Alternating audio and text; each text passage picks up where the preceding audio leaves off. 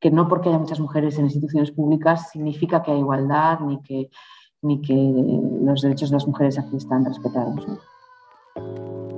Hola, bienvenidas y bienvenidos. Mi nombre es Julia Chuta Muñoz y esto es Mujeres del Mundo. Estimada Jimena, te doy la bienvenida al podcast y es un gran honor poder empezar eh, esta nueva temporada con, tus experiencias, con tus reflexiones sobre la vida diplomática en, en Mozambique, en tu puesto actual, ¿no? Donde te encuentras. Como ya mencioné, empezamos una, nueva temporada, eh, nuestra tercera temporada, y esta vez vamos a tener un enfoque un poco especial, un enfoque em, hacia el continente africano y también un poco la política exterior eh, feminista en, en, el continente. ¿no? Pero antes de empezar eh, con o entrar a más detalle a la política y todos los aspectos mencionados, siempre me gusta empezar un poco con, los comienzos de cada, de cada diplomática eh, invitada para entender un poco dónde y cuándo empezó su, vida diplomática, ¿no? Entonces, ¿cómo y cuándo empieza y se remonta tu vocación diplomática, por así decirlo? Bueno, lo primero, muchas gracias eh, por invitarme a, este podcast y, por esta iniciativa que creo que es súper importante. Eh, el título me encanta, Las mujeres eh, por el mundo, y, que, también nos des voz, porque muchas veces como diplomáticas, pues nuestra voz es siguiendo muchas instrucciones del ministerio y entonces esta es una forma también de abrir la ventana y contar un poco nuestra experiencia personal. Eh, yo antes de ser diplomática quería ser médico y, yo creo que, el hecho de cambiar de médico a, diplomático tiene una base común y es el servicio de atención al ciudadano. Y quizá eso es lo que más me movía desde un principio, ¿no? el, poder eh, solucionar eh, la vida de los demás cuando eres, estás en el cole y quieres salvar el mundo. ¿no? Pero en COU, en mi época de COU, pues eh, el hecho de haber sido invitada a un congreso de jóvenes europeos y ser la única española, que, pues, que me decían, pues por España viene Jimena Bartolomé y me tuve que levantar y la gente mm, fue una, forma de representar a España. Luego yo también eh, en los veranos iba mucho al extranjero y siempre era la española. Entonces siempre me preguntaban eh, por España, por la historia de España, por todo lo que se hacía en España. Entonces mm, todo eso fue forjando en mí un poco esa sensación de, oye, yo en mi día a día soy representante de España cada vez que voy fuera de España, ¿no? Y poco a poco, mm, pues cuando ya vas eh, eh, madurando y cuando ya las profesoras te dicen que no sirves para ciencias, te tienes que replantear tu vida, eh, empiezas también a interesarte mucho por la política internacional, pues se juntan un cúmulo de cosas y, ya tiendes a querer profesionalizar lo que más te gusta, que es pues representar a tu país Mm, estar fuera representando a tu país y, también seguir intentando solucionar eh, los problemas de los españoles y, de tu país. Entonces, por ahí me vino un poco esa vocación.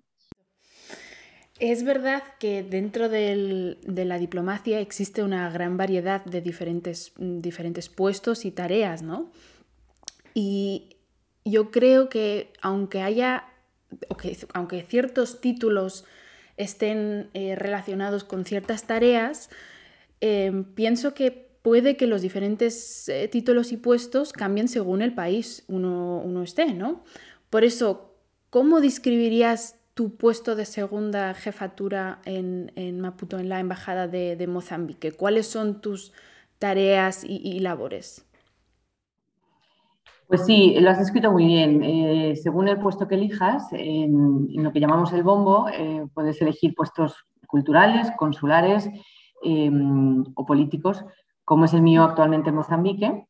Eh, la segunda jefatura, como su nombre indica, es el segundo jefe que sustituye al jefe cuando no está eh, nos quedamos de lo que llamamos encargado de negocios. Eh, entonces, tú representas eh, al embajador y a España cuando el embajador no está.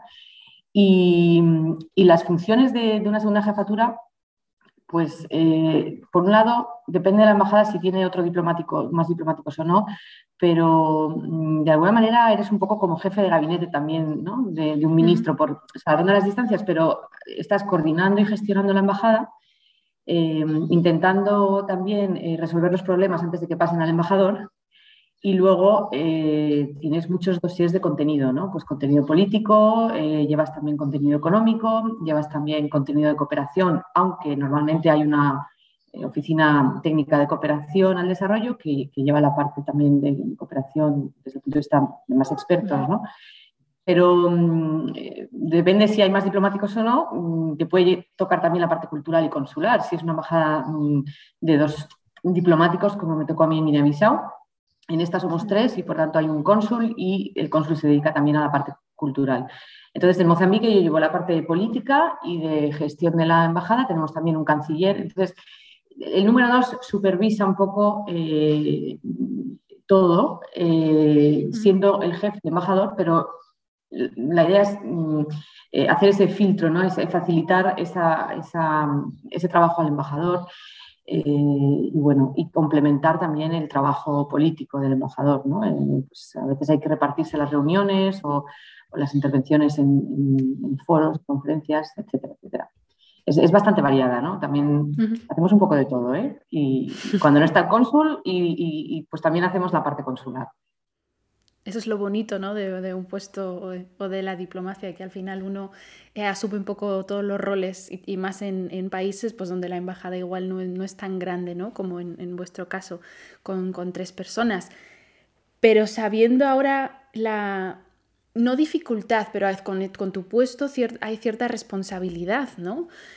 ¿Dirías que este es uno de los puestos que más desafiantes que tuviste o, había otros puestos que más, que donde tenías más desafíos y, por qué? Pues yo creo que todos los puestos son desafiantes, porque primero porque cuando llegas a un puesto no sabes lo que te vas a esperar, a, a pesar de que hayas estudiado sobre el país y hayas leído mucho del trabajo que hace la embajada en ese país, este mundo es tan cambiante que yo creía que venía Mozambique, un país tranquilo, eh, porque el, país es, muy, de, naturaleza tranquila y pacífica, pero de repente pues hay un conflicto en el norte de terrorismo y en un año pues se ha acelerado. Entonces eh, ha surgido esta circunstancia. Eh, cuando estuve en México Mm, éramos, somos muchos diplomáticos y también parecía un país donde nos repartíamos tanto el trabajo que era más o menos pues, eh, fácil de llevar, pero de repente surge el tema de Bolivia, el tema de, el tema de Venezuela, eh, Nicaragua, y claro, desde México, que para nosotros es un país estratégico en América Latina, llevas también otros países desde el punto de vista mexicano, que, que interesan mucho a España. O en Bruselas, pues eh, la presidencia española, o en Guinea-Bissau, pues había golpes de Estado. Es decir, yo creo que todos los puestos son desafiantes. Eh, también va mucho en la persona, eh, en cómo eh, tú te impliques en ese puesto, ¿no? la responsabilidad que quieras asumir, el interés que, tengas en, ese, en, los problemas que están pasando y, es, es, más la implicación de la persona. O sea que yo creo que, la vida en sí es tan desafiante que, que, te levantas por la mañana y lo que tiene esta carrera es que nunca sabes qué te vas a encontrar ese día, ¿no? Pero sí tiene esa responsabilidad. Todos los puestos, de verdad, eh, tienen una, responsabilidad que no, solo tiene que ver con el, cargo, sino con, lo que te toque lidiar eh, con ese día. Cuéntanos un poco cómo fue eh, el proceso de elección para poder ir a, Mozambique. ¿Por qué escogiste Mozambique? ¿Qué es lo que te llamó la atención de querer ir?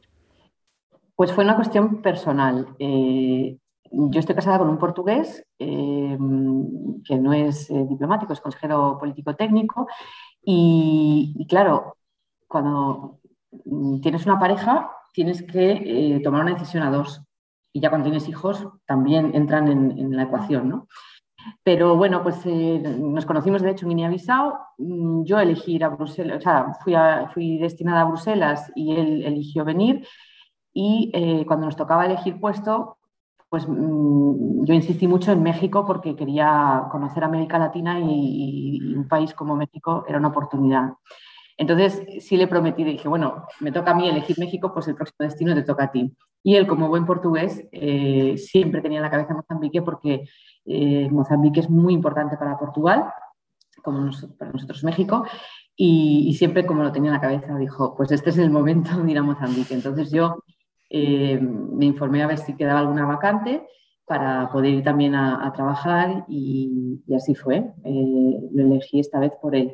Entonces, al final es una decisión de ahora te toca a ti, ahora me toca a mí, para que los dos podamos seguir nuestra carrera, ¿no? Qué bien que hayas mencionado ahora un poco ya el, aspecto personal, familiar, porque un poco la, siguiente pregunta va un poco enfocado a eso. Y es de cierta manera, existe cierto miedo de entre, entre las mujeres jóvenes que aspiran a ser diplomáticas Em, de esa conciliación familiar, laboral, que sin duda no es nada fácil porque eh, para un diplomático cambiando cada X tiempo de país, de, casa, de entorno, ¿no? Tiene que ser algo muy eh, complicado para una familia y luego también compaginarlo con, el mundo laboral. Pero para ti en algún momento te, echó atrás este miedo de no poder tener lo uno o lo otro? Pues la verdad es que es, muy complicado eh, la conciliación, pero ya no, solo en la carrera diplomática, es que hoy en día en España te pueden destinar a, cualquier eh, ciudad española y, también te tienes que plantear qué hacer con la familia. Pero claro, lo nuestro es eh, complicado tener el, el, hecho de que el vivir en el extranjero y a tanta distancia pues eh, no puedes verte los fines de semana, ¿no? Como hacen algunas personas en España a lo mejor. Entonces sí que, sí que es complicado, pero aquí la clave yo creo, y, es lo que mi marido y yo siempre hemos tenido eh, sobre la mesa, queremos estar juntos. Eh, siempre uno quizá va a tener que renunciar en un momento, pero no siempre. Entonces, si tú tienes tus prioridades marcadas, tu familia es lo primero y tu trabajo viene después, pero también es importante y la carrera de los dos es importante, intentas buscar, eh, pues como el Tetris, ¿no? Intentas buscar eh, ese encaje. Y es cierto que, pues a lo mejor yo a Mozambique no me hubiese ido, me hubiese ido a Bruselas otra vez que me encanta, pero mm, por encima está mi, familia y quiero que también él siga su carrera, entonces elegimos Mozambique. El próximo destino me tocará a mí, o sea, hacemos un poco eh, una vez tú, una vez yo. Y creo que es fundamental tener marcadas tus prioridades y tener una relación muy sólida de confianza, de hablarlo todo. O sea, porque muchas veces nos da como miedo hablar y se va a enfadar si le digo que no quiero ir. Pues hay que decirlo, ¿no? Yo no quiero ir aquí, pero mira, te toca elegir a ti y ahora vamos a ir aquí. Pero también tenlo en cuenta la renuncia que yo voy a hacer, ¿no? O sea, tener las prioridades marcadas y comunicación. Y no tener miedo a que el otro se enfade porque vayas a decir y a, ser sincera. Igual también eh, tu pareja, ¿no? que, sea también sincero, porque yo creo que expresar los sentimientos eh, es, la base para entenderse y, sobre todo para que funcione.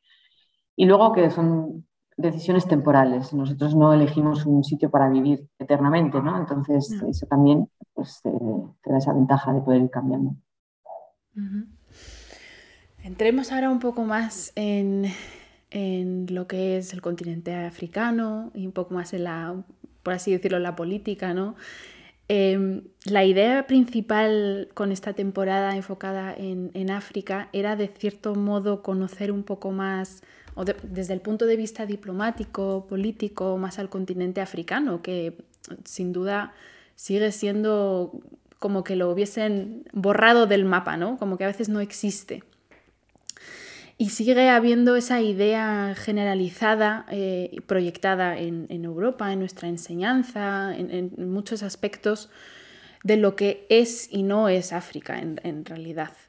Por eso, ahora mi pregunta a ti es un poco, ¿cuál dirías que fueron o que fue uno de los mayores prejuicios, por así decirlo, o equivocaciones que tuviste antes de llegar al, continente sobre, África y ahora en especial también sobre Mozambique? Pues, em, por ejemplo, en, el tema de la mujer, cuando llegas a un país como Mozambique y, en otros países de África pasa igual, ves que de repente hay muchas ministras, que la presidenta de la Asamblea de la República es también mujer, que la, pues hay muchas magistradas, hay, hay muchas mujeres en instituciones públicas. Entonces eso llegas y dices, pues mira, mm, qué avance. En España incluso a veces no, no, hay tanta, ahora sí hay más, ¿no? Pero como que en España hemos llegado más tarde y África pues va muy avanzado en esto.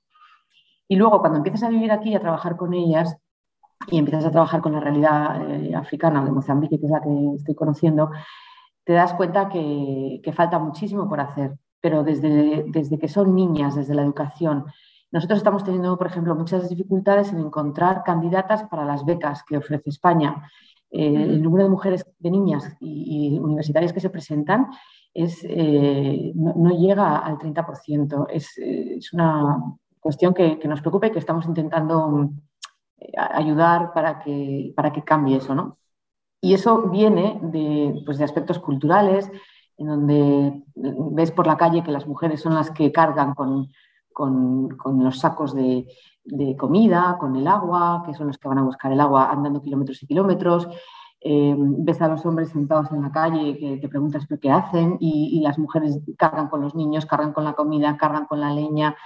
Entonces, aquí eh, todavía tienen mucha cultura en, en, estas comunidades de la niña eh, puede ir al colegio a, prima, o sea, aprender a leer y escribir, pero luego mm, casi ninguna va a secundaria, a la parte de, la escuela secundaria, porque tiene que estar en casa, ya tiene edad de casarse, que ese es otro problema muy gordo, los matrimonios prematuros, mm, porque pues las, también les da dinero el casar a sus hijas y al final eh, son, son mano de obra para la casa y para la familia, ¿no? Entonces, eh, eso luego mm, ves que hay tantas mujeres en instituciones públicas con las que hablas y, reconocen el problema y quieren ser ellas voces también de, todo este cambio y esta transformación.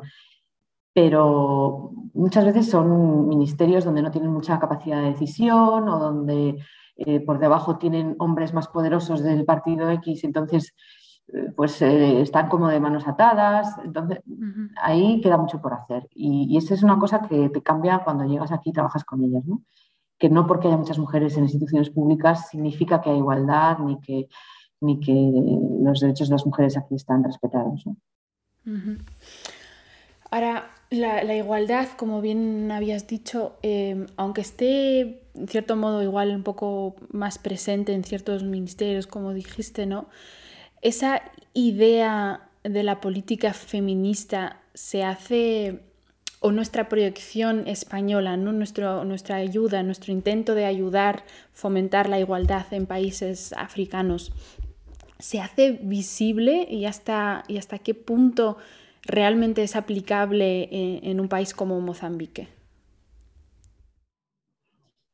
Bueno, eh, España, Mozambique es un país referente en, muchas cosas porque llevamos 40 años eh, trabajando con ellos en cooperación al desarrollo y, de hecho eh, los proyectos relacionados con, las mujeres y niñas son bastante potentes. Ahora, por ejemplo, acabamos de aprobar una nueva programación para los próximos cuatro, próximos cuatro años y, uno de los ejes principales va a ser los temas de género.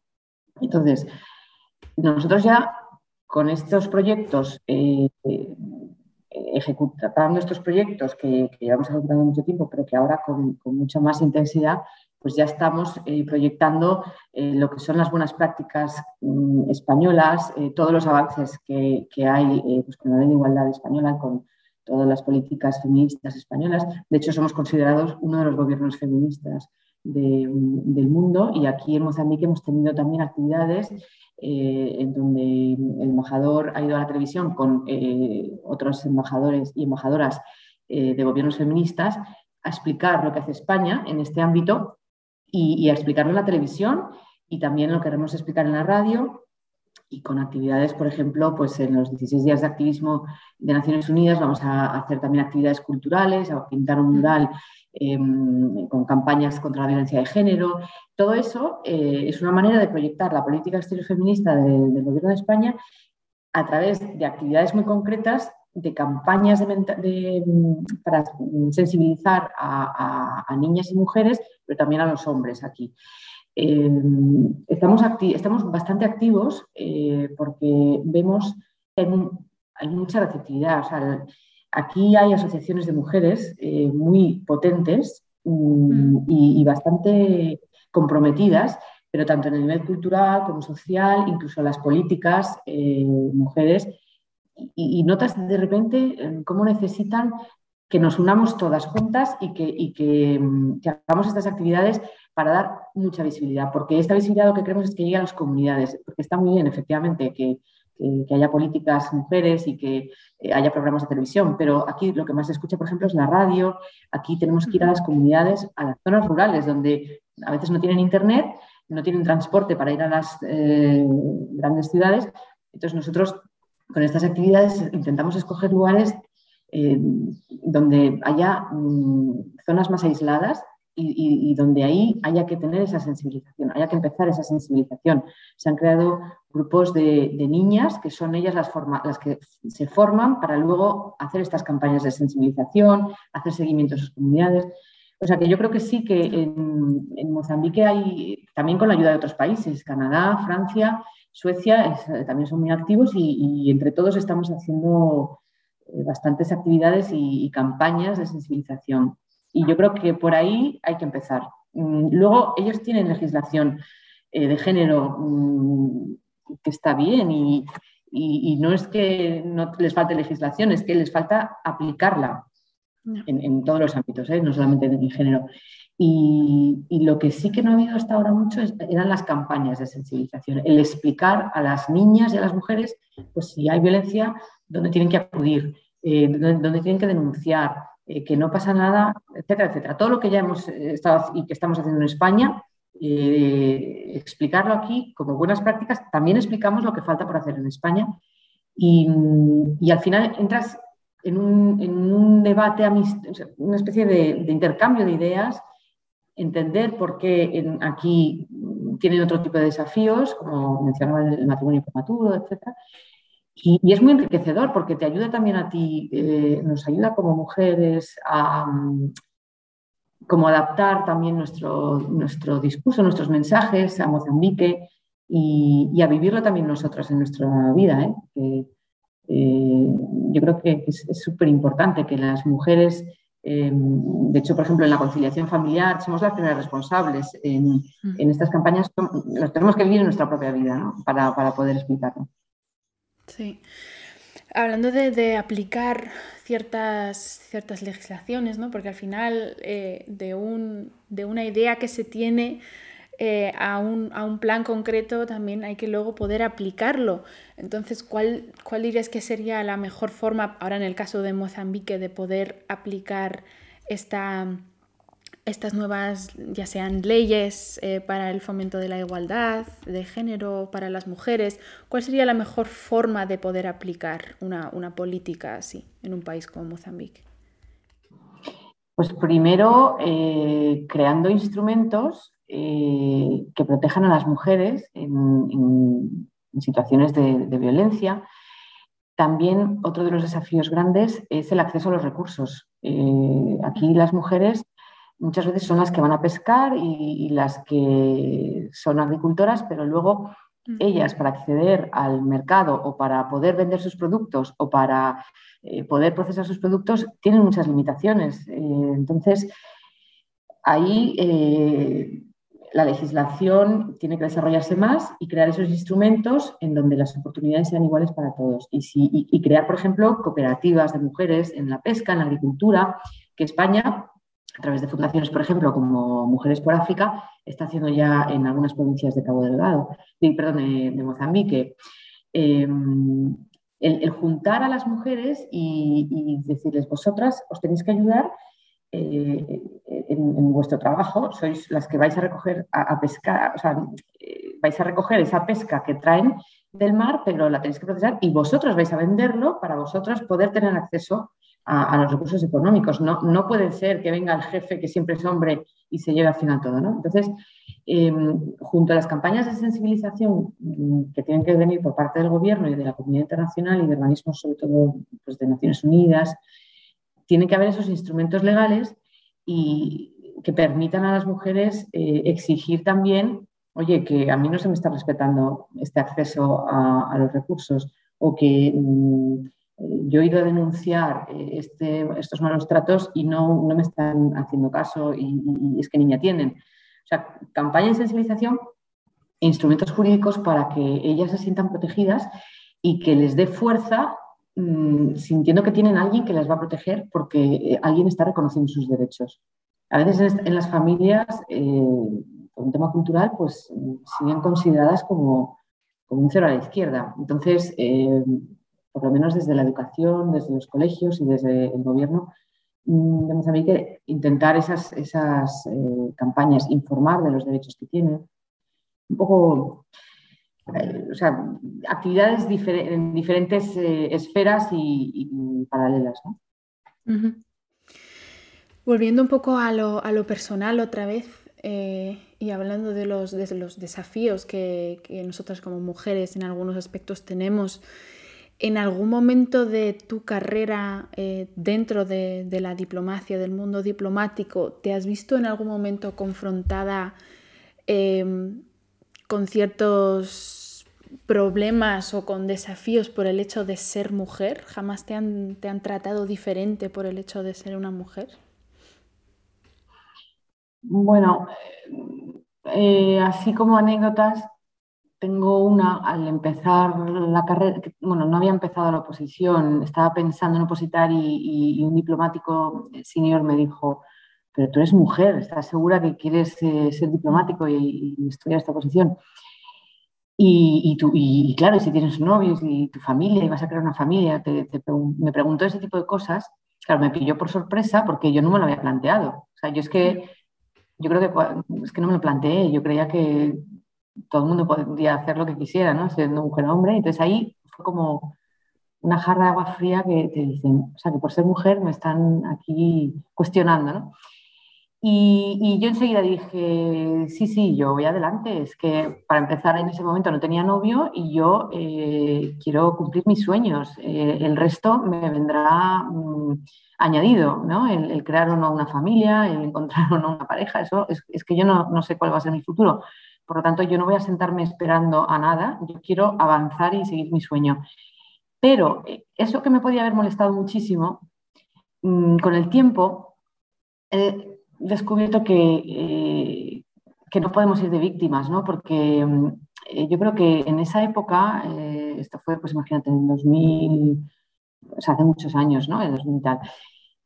Yo creo que esos comentarios que, nos hacían y tal eran de una generación mm, que estaba acostumbrada a otras cosas y estaba acostumbrada a que efectivamente pues no hubiese mujeres, no hubiese tantas mujeres diplomáticos, etcétera, etcétera. Entonces, mm, en lugar de generalizar y, volverme contra los hombres diplomáticos y decir, pero estos que se han creído y volver y victimizar, al final, eh, pues, pues dije, no, hay que ser constructivos y, mirar hacia adelante. Hoy en día es más difícil que te hagan esos comentarios porque está más generalizado que haya mujeres diplomáticas y cada vez se presentan más a las oposiciones. Y, también, en lugar de, de víctima, intentar eh, mirar hacia adelante y salvar obstáculos. Y, y ser constructivas. Entonces, mm, por ejemplo, otro, otro ejemplo, cuando me tocó ir temporalmente a... me, pidieron del ministerio, oye, durante un mes vete a cubrir una baja en, un país cercano, tal y cual, y, recuerdo pues, mm, pues, un diplomático que me dijo, no, Jimena no, porque tiene tres niños pequeños y su marido. Y, podía haberme enfadado y haber dicho, ¿pero por qué? Por ser mujer y tener tres niños. Pero también era, otra era un diplomático de otra generación. Y en lugar de otra vez victimizarme, pero esto que se ha creído, contesté rápidamente, eh, eso es una decisión mía, eh, mi familia está por encima, pero ahora mismo yo puedo hacer este, esto que me pide el ministerio, eh, entonces voy a hacerlo, voy a irme un mes y dejar a mi marido con mis hijos, porque mi marido asume las mismas responsabilidades que yo en casa y eso lo tenemos muy hablado. Eh, de hecho, él a veces, mm, cuando hemos ido a un destino, eh, no empieza a trabajar directamente, es el que se queda en casa, algo que también antes se veía como raro. Entonces, yo creo que, está todo cambiando muchísimo, gracias a Dios, y que esos comentarios ya no son tan comunes. Y, si se siguen recibiendo, mm, hay que dejar, o sea, no ir tanto de víctima y ser más constructiva y contestar con firmeza. ¿no? Y, y, con fuerza. Es decir, yo voy igual que quería cualquier otro, ¿no? Es justo esa evolución de la que también quería hablar un poco, porque eh, sin duda alguna ha habido muchos cambios en los últimos años, ¿no? Cambios a, mejor para, el fomento de, la voz femenina también dentro de lo que es la diplomacia, lo que antes igual no, era el caso, ¿no? Y como bien has dicho que ciertos comentarios pues como que ya no, ya no son habituales porque van cambiando un poco los roles, los estereotipos pero ¿dónde ves que todavía falta un poco cierto cambio que no se ha hecho todavía? Pues yo creo que en la conciliación familiar. Eh, por ejemplo, eh, uno de los grandes desafíos es eh, el hecho de que haya mujeres embajadoras o mujeres en altos cargos. Y muchas veces mm, te planteas cosas, pero eh, el problema siempre va a ser la conciliación, el, poder tener horarios compatibles con tu familia, porque eh, también se está demostrando que hay que estar muy encima de los niños, que hay que estar más tiempo en casa, que la educación de los niños, mm, nosotros, o sea, la educación de los niños tendría que ser nuestra prioridad. Al final eh, estamos creando líderes, ¿no? Educando a nuestros niños, líderes del futuro. Entonces, si tú no dedicas tiempo a tus niños y tú no les transmites tus valores y tu forma de trabajar, Mm, estás perdiendo prácticamente tu vida porque el trabajo no lo es todo, o sea, no se puede eh, eh, vivir para trabajar, es al contrario. Entonces, eh, el tema de la conciliación familiar es un tema pendiente y que las mujeres tienen, son las primeras responsables, como te decía antes, porque cuando llegan a altos cargos, y de hecho tengo amigas que están en altos cargos, y les digo, oye, mm, tenéis que dar ejemplo y, no se puede trabajar mm, desde las 8 hasta las 11 eh, de la noche todos los días y llegar a tu casa y no ver a tus niños o a tu pareja o a tus perros, es que me da igual, pero que tienes que tener una vida personal porque si no, no estás equilibrada. Entonces, para que la mujer esté equilibrada, tiene que, la mujer y el hombre, ¿eh? o sea, yo creo que la conciliación familiar...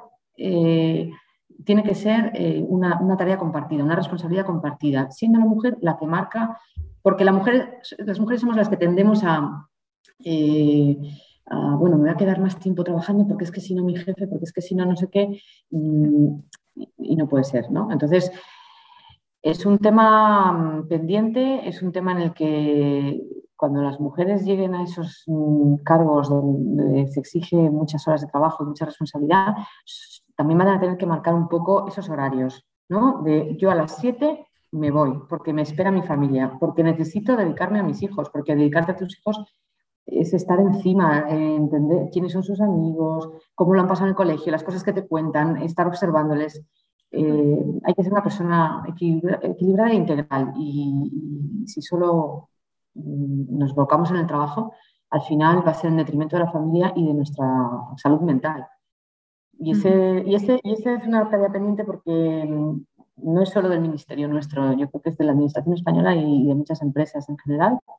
Falta la valentía de decir, vamos a concentrarnos X horas, que somos más eficientes, y luego tenemos mm, nuestra vida personal. Y seguro que la gente va a trabajar mucho más motivada y con mucho más eficiencia.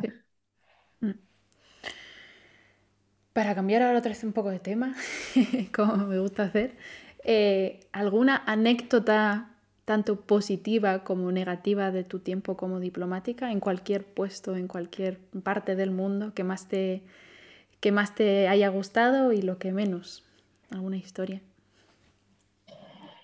Pues em, positiva, eh, yo creo que en general en todos los puestos em, me ha encantado que un diplomático ve el mundo en primera línea. Eso es un privilegio que tenemos de entender lo que está pasando en el mundo y, te lo da pues, eh, eh, el estar en negociaciones eh, en la Unión Europea, en algunos consejos informales o, formales, el poder, por ejemplo, que te manden a una situación de conflicto y tengas que, mm, que además de protegerte, proteger a los tuyos y tomar decisiones, eh, como pues, me pasó en Nicaragua, eh, en un momento mm, así clave de conflicto, O, por ejemplo, eh, me ha encantado mi puesto en México, donde desde México vivíamos mm, la posición de México con el resto de los países vecinos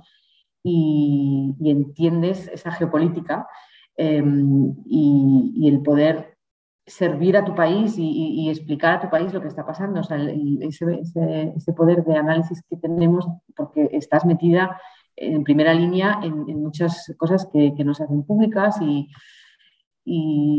bueno, o sea, así en general, como anécdotas generales, ¿no? porque ha, sido una positiva y negativa que me vengan a la cabeza muy concretas. Mm, también mm, me ha gustado mucho eh, el preparar las visitas eh, cuando pues, viene el presidente del gobierno o, vienen los reyes. Mm, son visitas también muy interesantes porque entiendes muy bien el papel de España y los intereses estratégicos de España. Son visitas eh, que parecen muy protocolarias y, muy cortas, pero donde se desatascan muchos problemas, donde se resuelven asuntos. Entonces, el, estar ahí metida eh, te da una adrenalina y una motivación para decir es que me encanta mi trabajo, me apasiona mi trabajo. Y, luego, pues eso, el, conocer a, gente tan variopinta. Eh, yo creo que, eso es en general lo positivo. Negativo, sí que hay partes negativas, como las renuncias personales que haces, por ejemplo, de vivir fuera de España y no estar con tus padres o con tus hermanos o con tus amigos mm. En mucho tiempo, ¿no? Y visitarles solo unos días en verano y, estar de invitado siempre. Esa yo creo que es la parte que a mí me cuesta más, a la que no te acostumbras nunca. Pero así anécdotas, anécdotas, ahí me has pillado. Eh, es que tiene que haber muchas. Sí, hay muchísimas, sí. Sí, eso es lo bonito. Mi pregunta final que me gusta hacer siempre porque es como un punto de, comparación, como para hacer un resumen al final, ¿no? En cuanto se acabe este proyecto en algún momento, poder reflexionar sobre las diferentes respuestas, es ¿qué consejo le darías a la siguiente generación de jóvenes mujeres diplomáticas que aspiran a ser diplomáticas? Pues que, aunque suene tópico, que sigan su sueño, que no les pare nada, que no les pare, que, todos los obstáculos se pueden solventar, porque a veces miras hacia adelante y dices, uff, qué complicada es la vida de, un diplomático, de una diplomática, mm, pero yo creo que el día a día te va dando también las soluciones de los problemas. Entonces, mirar hacia adelante, mm, a por tus sueños y soñar en grande, o sea, el, no creer, yo esto nunca voy a poder llegar aquí o nunca voy a hacer esto, pensar en grande. Estar, eh, tener mucha confianza en una misma, ¿no? Y, que nadie te... En, la vida siempre, no solo en el mundo diplomático, pero en general siempre hay gente que con buena o mala intención te, hace eh, crear, pues te crea inseguridades o te empequeñece por comentarios. Pero yo creo que si una sabe lo que quiere, tiene un foco en la vida y, lo sigue, pues yo creo que, eso te, lleva a cualquier sitio, ¿no? Tener mucha fuerza de voluntad, ser muy rigurosa también en, la defensa de, la mujer, en, los datos que damos, en la información que damos, eh, no, tener como enemigos a nadie, ni a los hombres ni a nadie. A los hombres hay que tenerlos en nuestro barco también, que son a los que eh, hay que convencer. Y, mm, y, yo creo que, tener eh, una autoestima alta. Yo creo que, eso se trabaja y que se puede conseguir. Unas palabras muy bonitas para, terminar nuestra entrevista, así que te doy las gracias por haberte tomado el tiempo, por habernos acercado un poco más a la, realidad eh, política, también diplomática de Mozambique, de tu puesto. Así que muchísimas gracias por estar hoy aquí. Muchas gracias. Muchas gracias a ti, Julia, y, sobre todo enhorabuena por la iniciativa. Súper interesante.